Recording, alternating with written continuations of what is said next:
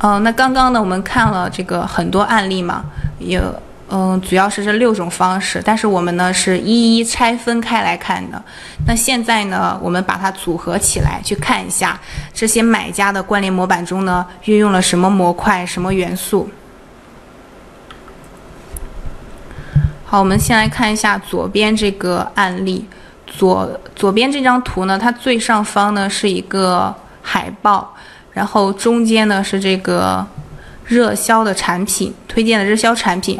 然后接下来就是这个四个不同的类目，最下方的是这个优惠券，它是使用这四种模块把它组合在一起。那我们在制作我们的关联模板的时候呢，也要灵活一点，不能说你学会了推荐新品就只推荐新品，然后学会了推荐热销产品就只推荐热销产品。最重要的呢是就是根据你自己的情况，灵活的把你所需要的组合在一起。我们来看一下右边这个。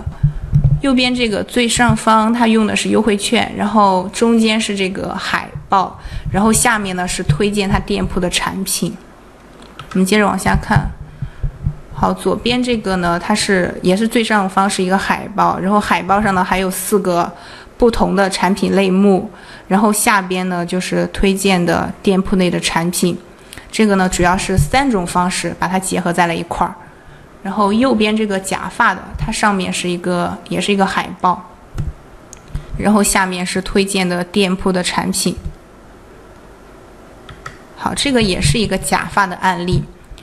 这个最上方呢也是一个海报，上面呢告诉你他们店铺内的折扣，然后下面呢放的是这个不同的类目。好，当然这个图片下面还有他推荐的产品，没有全部给大家截出来。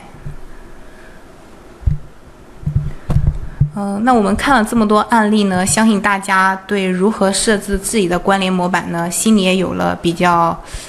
清晰的一个思路吧。那希望希望听完这节课课后呢，你对如何去